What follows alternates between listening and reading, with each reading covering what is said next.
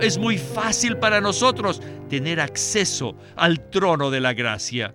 Podemos acercarnos confiadamente.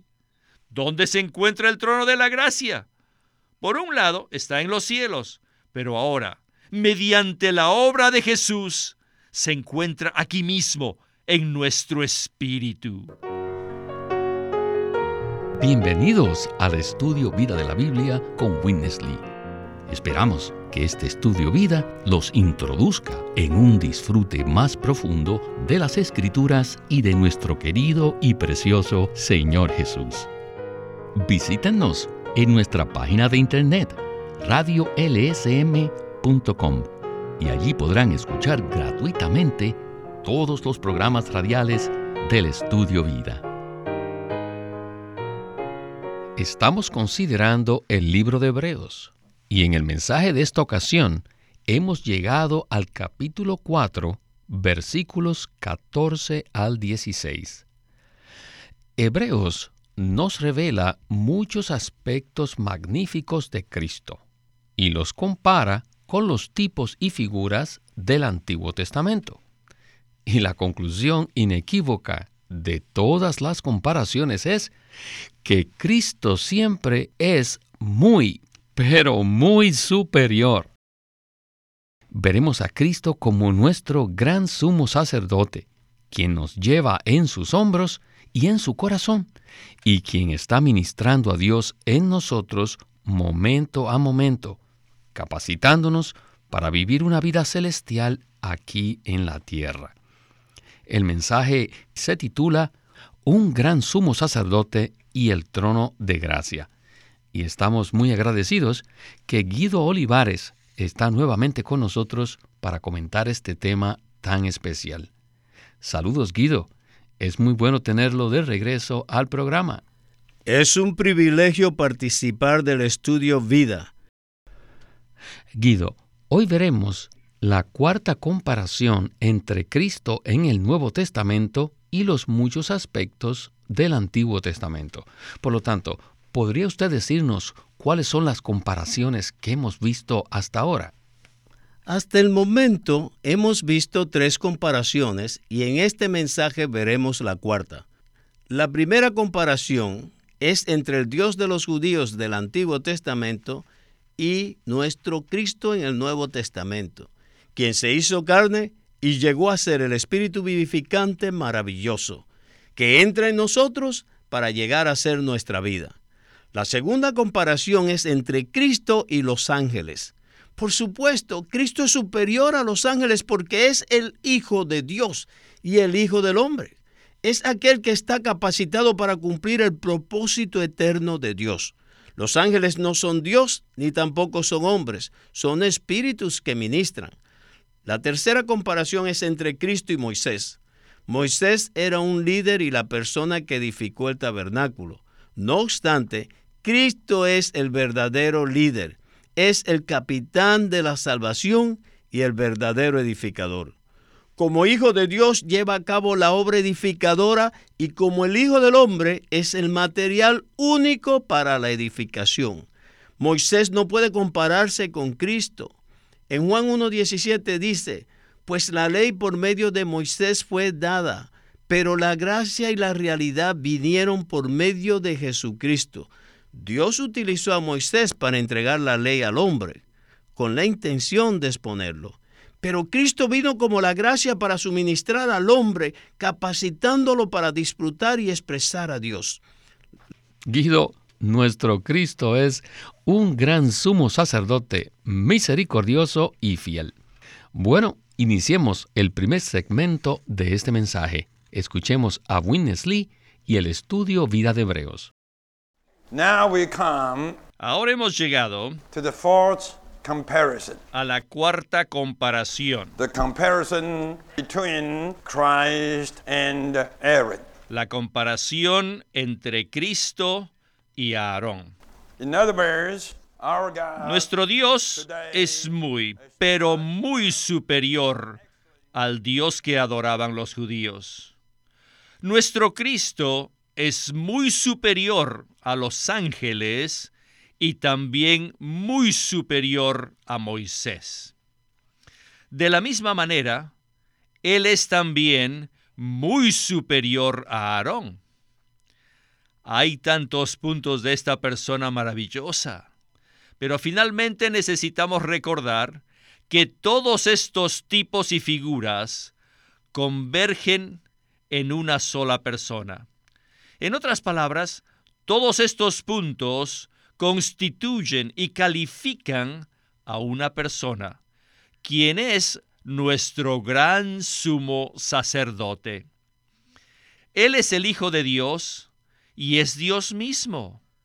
Él es el Hijo del hombre y es también un hombre. También es el capitán de nuestra salvación y Él es nuestro apóstol. Todo esto lo constituye y lo hace que sea nuestro sumo sacerdote. Ahora necesitamos saber cuál es la función que desempeña nuestro sumo sacerdote. La función principal del sumo sacerdote no es en el altar, ni tampoco es en el lugar santo, sino en el lugar santísimo, donde está la presencia de Dios y la gloria de Dios. ¿Dónde está Cristo hoy día? Sí, estuvo en la cruz, pero el capítulo 1 de Hebreos nos dice que esta obra ya concluyó. Nunca lo pongan de regreso a la cruz para hacer otra obra. Ahora Él está continuamente en el lugar santísimo. La mayoría de los cristianos tienen el concepto de que Cristo está en la cruz. Sin embargo, esta obra ya ha sido terminada. Puesto que ya ha sido terminada la obra, ahora está sentado a la diestra de Dios en los cielos. ¿Y qué está haciendo allí? Él está ministrando Dios a nosotros. Necesitamos conocer cuál es su función primordial como sumo sacerdote. Como ya hemos visto, su función principal consiste en ministrar, en impartir a Dios a los escogidos de Dios.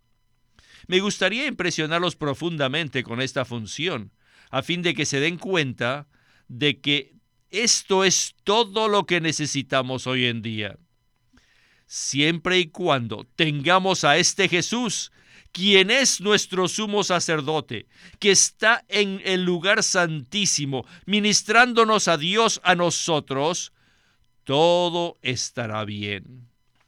No tengo la intención de ministrarles mucho conocimiento, pero sí quiero decirles algo más.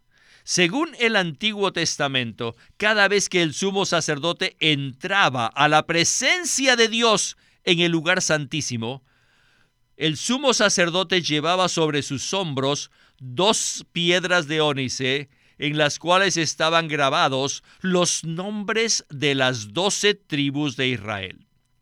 Y también usaba un pectoral en el cual habían labradas las doce piedras preciosas que simbolizaban a las doce tribus. ¿Qué significa esto? Significa que todo el pueblo de Israel estaba sobre los hombros y sobre el pecho del sumo sacerdote. Los hombros significan fortaleza y el pecho significa amor. Esta es la experiencia del sumo sacerdote. Pues bien, Guido, hasta ahora el enfoque del mensaje ha sido en el gran sumo sacerdote. Y es muy interesante que la verdadera función de Cristo como nuestro gran sumo sacerdote es ministrar a Dios en las personas. Ahora, ¿qué significa ministrar a Dios en las personas? Esta es una frase muy interesante. Me gusta mucho la nota de pie de página acerca de Hebreos 1.3, que aparece en la versión recobro del Nuevo Testamento. Allí dice, en este libro vemos al Cristo actual, quien está ahora en los cielos como nuestro ministro y nuestro sumo sacerdote, ministrándonos la vida, la gracia, la autoridad y el poder celestiales, y que nos sustenta para que vivamos una vida celestial en la tierra. Él es el Cristo de ahora, el Cristo de hoy y el Cristo que está en el trono en los cielos, quien es nuestra salvación diaria y nuestro suministro momento a momento. ¿Qué significa ministrar a Dios? Significa que Cristo como nuestro sumo sacerdote se ministra a sí mismo en nosotros con todas las riquezas que están contenidas en Él. De hecho, Cristo es la realidad de todas las cosas positivas en el universo. Por tanto, cuando Él ministra a Dios, eso significa que Él se ministra a sí mismo en nosotros como vida y como nuestro suministro de vida. ¿Qué es lo que nos ministra? Nos ministra la vida, la gracia, la autoridad y el poder celestiales, los cuales nos sustentan para que vivamos una vida celestial en la tierra. Este es el significado de ministrar Dios a los hombres. Cristo está aquí como el sumo sacerdote según el orden de Melquisedec. Sabemos que Melquisedec ministró pan y vino. Por tanto, ministrar a Dios en nosotros significa ministrarlo como el pan y el vino para nuestro disfrute. De esta manera podremos vivirlo y expresarlo en la tierra. Guido, muchísimas gracias. Bien, regresemos de nuevo con Witness Lee para escuchar el siguiente segmento de este estudio vida. Adelante.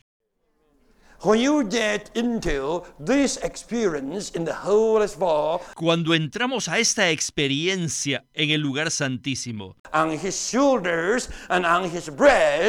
llevados en los hombros y en el pecho del sumo sacerdote, realmente nos damos cuenta de quién es Él. Él es verdaderamente el sumo sacerdote. Esto es maravilloso.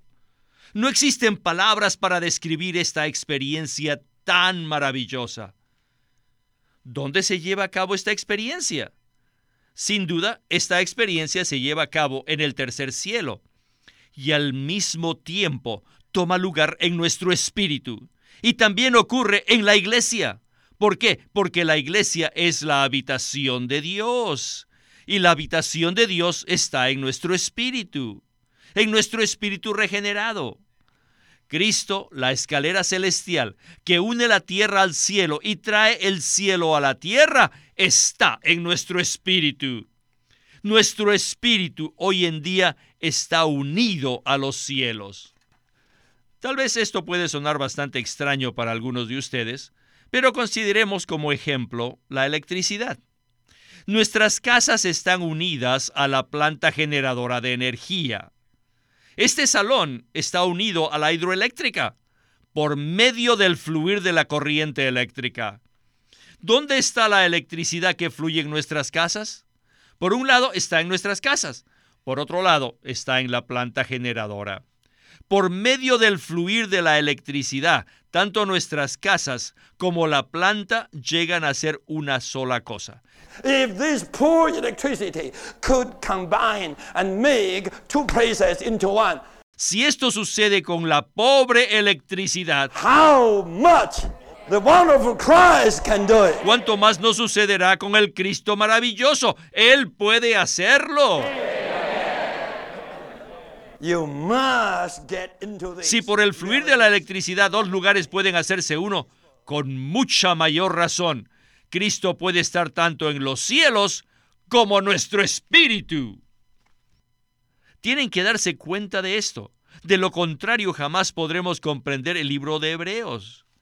En el capítulo 4 de Hebreos dice, Acerquémonos, acerquémonos pues confiadamente al trono de la gracia. Y luego dice en el capítulo 10, así que hermanos, teniendo firme confianza para entrar en el lugar santísimo por la sangre de Jesús. ¿Dónde está el lugar santísimo?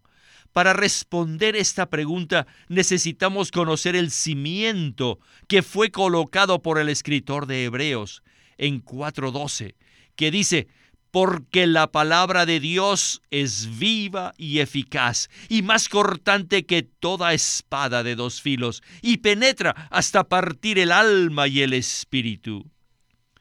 Este asunto ocurre completamente en nuestro espíritu. El lugar santísimo se relaciona totalmente con nuestro espíritu. Si somos personas que permanecemos en la mente y solo la pasamos pensando, nos será imposible entrar al lugar santísimo. Si somos personas almáticas, que se mantienen divagando en el alma, estaremos apartados del lugar santísimo. Actualmente, el lugar santísimo se encuentra en el tercer cielo, pero debido a la maravillosa obra que Cristo efectuó, ahora está en nuestro espíritu. Nuestro espíritu es la habitación de Dios en la tierra. Por tanto, es muy fácil para nosotros tener acceso al trono de la gracia. Podemos acercarnos confiadamente. ¿Dónde se encuentra el trono de la gracia? Por un lado, está en los cielos, pero ahora, mediante la obra de Jesús, se encuentra aquí mismo, en nuestro espíritu. En el segmento que acabamos de escuchar, vimos que Cristo, como nuestro gran sumo sacerdote, nos conduce al trono de la gracia y que el trono de la gracia se encuentra en nuestro espíritu. En cuanto a esto, Guido, es muy significativo en nuestra experiencia poder comprender que nuestro espíritu es la puerta de acceso al Espíritu Santo, donde está ubicado el trono de la gracia. Esto significa que a pesar de que Cristo está en los cielos junto con el trono de la gracia, debido a que Él ha llegado a ser el Espíritu que mora en nuestro Espíritu, entonces nosotros no tenemos que desplazarnos ni un centímetro para tener acceso al trono de la gracia. Simplemente necesitamos volvernos a nuestro Espíritu. Bueno, regresemos por última vez con Witness Lee para escuchar la conclusión de este mensaje tan maravilloso. Adelante. Vaya, maravilloso. No tengo necesidad de explicarles los muchos asuntos relacionados con el trono de la gracia. Les digo, siempre y cuando sean capaces de tocarlo, eso será suficiente. El trono de la gracia en Hebreos 4 es el trono de la autoridad en Apocalipsis 4, mediante el cual Dios puede reinar sobre todo el universo. Pero para nosotros no es un trono de autoridad, sino un trono de gracia. Así que, finalmente, el trono de la autoridad, el trono de la administración de Dios de Apocalipsis 4, llega a ser el trono de Dios y del Cordero en el capítulo 22. Y de allí procede el río de agua de vida, resplandeciente como el cristal, que fluye como un río por toda la ciudad y a ambos lados del río crece el árbol de la vida. Esto nos muestra claramente que Cristo, junto con el Espíritu vivificante, fluyen de este trono de la gracia. Sin duda, podemos beber de este suministro y comer de esta rica provisión gratuitamente. En esto consiste la gracia. Entonces, ¿Por qué dice en Hebreos 4:16 que podemos acercarnos confiadamente al trono de la gracia para recibir misericordia y hallar gracia? Esto se debe a nuestra lamentable condición. En cierto sentido, podemos acercarnos al trono de la gracia como el hijo pródigo, que regresa al hogar en una condición miserable, como si fuéramos por dioseros, por lo que él necesita la misericordia del Padre. La misericordia llega más allá de la gracia. Cuando estamos en una condición miserable y alguien nos da algo, eso es misericordia. Pero cuando estamos en una buena condición y tenemos una buena situación y alguien nos da algo, eso no es misericordia, sino gracia. Muchas veces hemos llegado al trono de la gracia y sentimos que estamos en una condición lamentable. Pero después de unos minutos, sentimos que somos las personas más maravillosas del universo.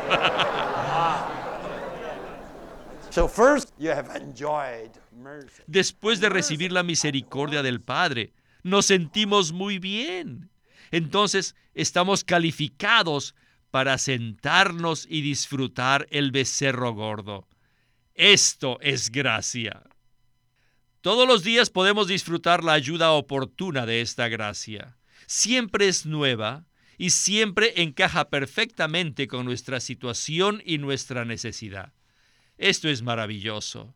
La verdadera vida cristiana, de acuerdo al libro de Hebreos, es una vida que no solamente se acerca al trono de la gracia, sino que permanece en el lugar santísimo delante del trono, recibiendo misericordia y hallando gracia continuamente. Les digo, hermanos, esta es la clase de vida que necesitamos hoy. Y no puedo más que exclamar, amén, amén, amén. Yo también necesito esta clase de vida que permanece en el lugar santísimo. Y allí se recibe misericordia y se halla gracia en forma continua. Pues bien, Guido, algunas veces podemos sentir que estamos en una condición miserable y que estamos distantes y apartados del Señor y su gracia. Sin embargo, aleluya, la misericordia del Señor va más allá que su gracia y nos trae de regreso al trono de la gracia. ¿Qué tal entonces si usted nos da una palabra de conclusión considerando estos cuatro puntos juntos? El gran sumo sacerdote, nuestro espíritu, la misericordia y la gracia. Con gusto. Cristo actualmente es nuestro sumo sacerdote, quien no solo está en el trono en los cielos, sino que además está como el Espíritu en nuestro espíritu. Este sumo sacerdote, quien nos está ministrando la vida y el suministro divinos, es el Cristo que está en nuestro espíritu. Lo más maravilloso es que Él es rico en misericordia y gracia para nuestro oportuno socorro. Por ese motivo, podemos entrar confiadamente al trono de la gracia. ¿Qué significa esto de manera práctica? Significa que debemos tornarnos a nuestro espíritu. Nuestra necesidad consiste en ejercitar nuestro espíritu para poder entrar confiadamente al trono de la gracia diariamente. La verdadera vida cristiana, como se describe en el libro de Hebreos, es una vida de acercarnos confiadamente al trono de la gracia diariamente para disfrutar a Cristo como nuestro suministro de vida. Esto nos capacitará para vivir una vida celestial aquí en la tierra. Cada vez que estemos en el trono de gracia disfrutando, se nos olvidarán nuestras circunstancias, nuestras debilidades y nuestras carencias. Así es, la misericordia y la gracia de Dios siempre están disponibles para nosotros. Sin embargo, necesitamos encontrarlas y recibirlas, ejercitando nuestro espíritu para así entrar confiadamente al trono de la gracia. Allí podemos contactar a nuestro sumo sacerdote, quien se compadece de todas nuestras debilidades.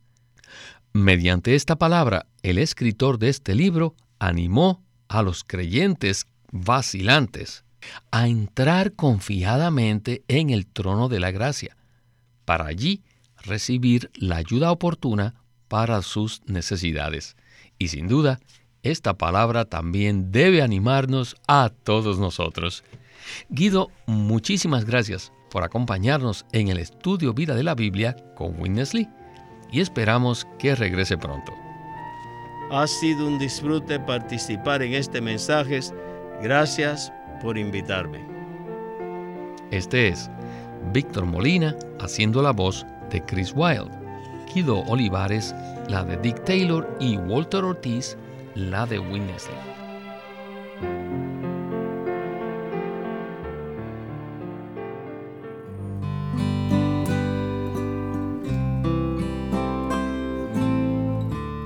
Living Stream Ministry es una casa publicadora de los libros de Watchman Nee y Witness Lee. Y queremos decirles que entre ellos hay uno titulado El sacerdocio por Witness Lee. En este libro, Witness Lee analiza a los sacerdotes del Antiguo Testamento para mostrar que ellos son una figura de los creyentes neotestamentarios, los que son ahora el verdadero sacerdocio universal.